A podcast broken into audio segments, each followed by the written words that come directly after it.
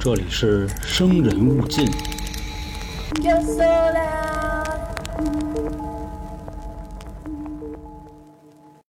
大家好，这里是由春点为您带来的《生人勿近》，我是黄黄。不知道各位还记不记得之前我讲过的中国四大凶宅的案子啊？讲完了也有挺长一段时间了。北京的朝阳门内八十一号，上海的林家宅三十七号，南京戴笠鬼楼和香港的高街鬼屋。其实之前啊，我还讲过一个国外的凶宅，同时呢，也是电影《招魂》的原型，就是著名的史莫尔一家。不过后来那个节目下架了哈。那也是应各位听众的要求呢，今天咱们再来说一个国外的凶宅吧，这也就是著名的阿米提维尔事件。在美国的纽约呢，长岛南方海岸有一个阿米提维尔村，在那儿啊有一座荷兰殖民风格的小房子。那咱们要先说一下。这荷兰风格呢，其实是包括殖民风格和殖民复兴风格这么两种。荷兰殖民建筑啊，在纽约州和新泽西州首先兴起来。它大概有那么两个特点：双折线的屋顶和沿街面的那个侧墙会开数扇的老虎窗。这荷兰殖民风格啊和殖民复兴风格呢，都是根基于1880年时复兴时期的那种建筑风格，吸取了新格风格的建筑特征，成一种非对称式的样子。屋顶呢还会开一个巨大的新格窗，这个荷兰建筑呢布局合理，通风和采光也都特别好。这种老房子也以节约空间闻名，一般有四到五层，沿街立面呢都是那种窄窄的，连窗户也像荷兰人一样瘦瘦高高的。屋内空间啊就更可想而知了，比如他们的楼梯间恐怕就是世界上最窄最陡的那种，一个人在上楼的时候呢，第二个人绝对跟着没法一块儿。不过呀。所有二战后的新住宅居住条件也有了很大的改善，他们一直以来的城市管理和规划能力，就是既不破坏城市的文脉，又提高了市民的居住条件。还是啊，听春点多长知识啊，是不是？其实我说了这么多呀，什么意思呢？就是想告诉你，这房子真牛逼。那这样一个房子大概得多少钱呢？现在啊，只要八万美元。这个时候，咱们的主人公就要出来了。乔治和凯瑟琳夫妇，当时这两口子一看啊，什么玩意儿，八万块钱就能买，一眼就相中了，这完全可以满足他一个美国中产阶级梦了。心说：苍天啊，大地，这是哪位天使大姐给我的这块地？在一九七五年的十二月十九号，这对夫妇呢，一家五口跟着一条狗，就搬进了这座屋子，也就是阿米提维尔村海洋大道一百一十二号。咱中国有句古话啊。天上哪有免费的午餐呀？对不对？这么大的房子还这么便宜，用屁股一想都知道肯定有问题。然而他们可能真的是被这便宜冲昏了头，也没多想，立马的往里住。但接下来啊，将是他长达二十八天的噩梦。其实这座房子在一九七四年十一月三号凌晨三点的时候，他的上一任主人德菲一家。从父母到四个十八岁以下的儿女，全部在睡梦中惨遭枪杀。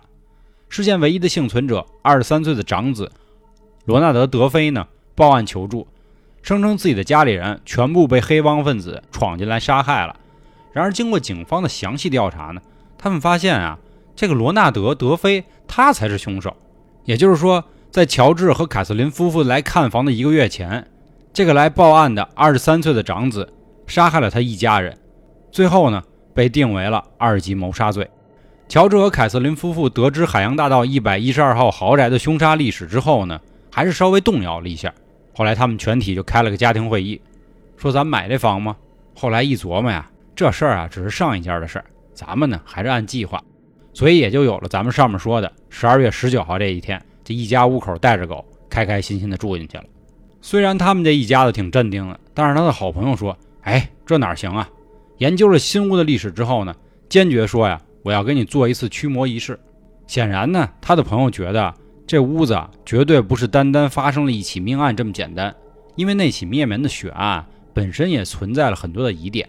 凶手罗纳德呢，杀人动机不明，使用枪支的时候呢，也不带消音器，被害人也没有被昏迷，邻居也没有被枪声吵醒。然而就这么奇奇怪怪的，这一家人毫无挣扎的。全部面部朝下躺在床上，静静的一个接一个的死亡了。那么说到这儿呢，肯定有些人会想了，这小孩身上是不是被什么附体了，才能干出这么牛逼的事儿呢？乔治和凯瑟琳夫妇呢，分别是卫理派的新教徒和天主教徒，不过两个人呢，对于这个宗教呢，倒没那么狂热。直到遇到一位朋友的警告，才想起来驱魔仪式的必要性。刚好啊，这乔治认识一位叫拉尔夫·佩克拉洛的神父，便邀请他呢来到海洋大道，也就是他的这个新豪宅，做一次祈福。就在这个神父啊在屋里洒下圣水的那一刻，突然他耳边就传来了一个声音：“滚！”而那个声音呢，令这个神父啊直接就怂了。这神父呢是真够不地道，他并没有把这个事儿呢告诉这对夫妇，而只是警告说啊不要踏入有怪声的房间。而这个房间恰巧呢，就是遇害的两个男孩的卧房。神父完成了这个祝福仪式，便离开了房子。乔治和凯瑟琳夫妇呢，在隔天带着三个小孩和自己的宠物哈利搬了进去。他们并不知道啊，离开后的神父呢，不仅发烧感冒，甚至双手还开始流血不止。而接下来呢，这些难以解释的怪现象开始陆续的发生在了他们的身上。刚搬进家的前几天呢。表面一切相安无事，也没有什么奇怪的事儿发生。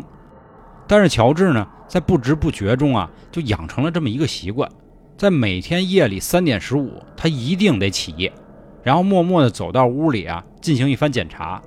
检查什么呢？他自己也不知道，但是就是控制不住，就非要起来围着屋子转一圈。同时，他媳妇凯瑟琳呢，也不断做噩梦，幻境中的幻象也不是别的。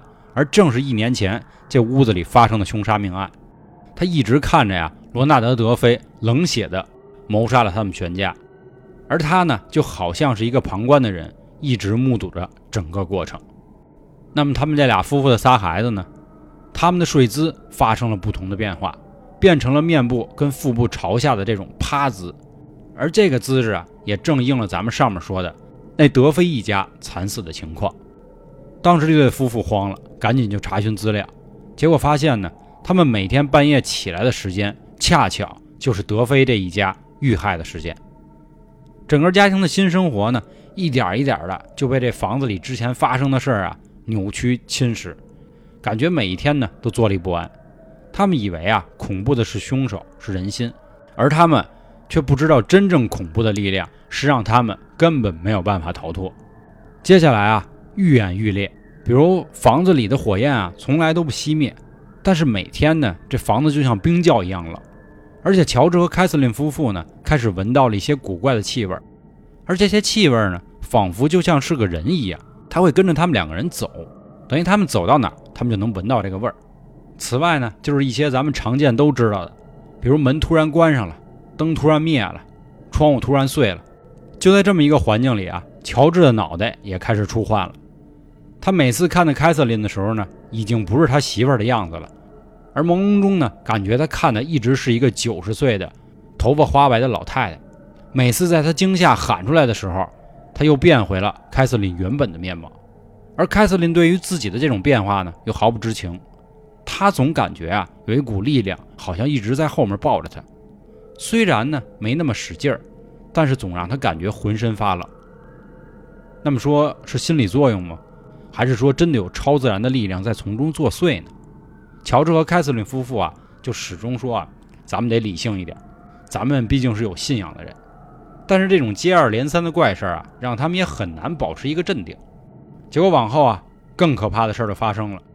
首先是他最小的孩子米西，他总能说呀，他看见一个朋友，这个朋友叫 Jody，。因为这种幻想来说啊，对于小孩很正常。就比如小孩经常会拿一个洋娃娃呀，或者拿一个什么物件，就说：“哎，这是我的好朋友。”但是这个 Jody 呢，可有点不太寻常了，因为不止 Missy 能看到他，其他人也能看到他。他呢，长着一双红色的眼睛，长得很像猪，又很像恶魔。乔治和凯瑟琳夫妇一家搬入一周之后呢，恰好赶上圣诞节了，又在夜里的三点一刻开始清醒，又是继续的挨个查一遍屋。当他走到庭院往上看的时候啊，发现他这个小女儿 Missy 正站在卧室的窗前，而他的身后竟然就站着刚才咱们说的那位 Judy。他这个眼睛啊，一直就那么盯着他闺女，吓得他赶紧啊就说得看看自己闺女怎么样了。结果等他上去之后，发现呢，他闺女并不站在那儿，而是在一旁的这个摇椅上啊睡觉呢。凯瑟琳啊也看见过 Judy，她有的时候夜里会起来啊，在女儿的卧室里替他们关上窗户。而就在关上窗户之后呢，她就发现窗外啊有一双红色的虎视眈眈的眼睛，而庭院上的雪地里呢又出现了很多让她很难以解释的小蹄子状的脚印。总之啊，在这座屋子里啊，各种的恐怖体验就在这二十八天里不断的上演。比如说客厅里的十字架颠倒啊，屋里的雕像倒了又自己能回到原位，还有那些臭味儿，并且呢，乔治还找到了一间啊。在地图上根本不存在的地下室，同时这个门还封了起来，并且他们家的狗啊，每次看到这个门的时候都会发出那种狂叫，根本不敢靠近。还有等等一系列的怪事儿，可以说已经成为了家常便饭了。那乔治和凯瑟琳夫妇呢，已经被整得精神崩溃，但是他们觉得我钱都花了，而且我们也是有信仰的，要不我们借助基督的力量，再跟这个房子里的恶魔做做斗争吧。后来呢，到了一九七六年的一月八号，他们拿着一个十字架，就开始啊大声的朗读这圣经，而说着说着呢，就听到房子里啊发生了一声怒吼：“停止好吗？”这天之后呢，反正状况是根本没有得到改善，他们又扛着住了几周，最后终于受不了了，搬出了海洋大道一百一十二号。全家人呢，连家具、锅碗瓢盆啊、被褥褥子这些都不要了，赶紧就回娘家了。乔治和凯瑟琳夫妇呢，至今也没有说过他们在那天里的最后一晚到底发生了什么事儿。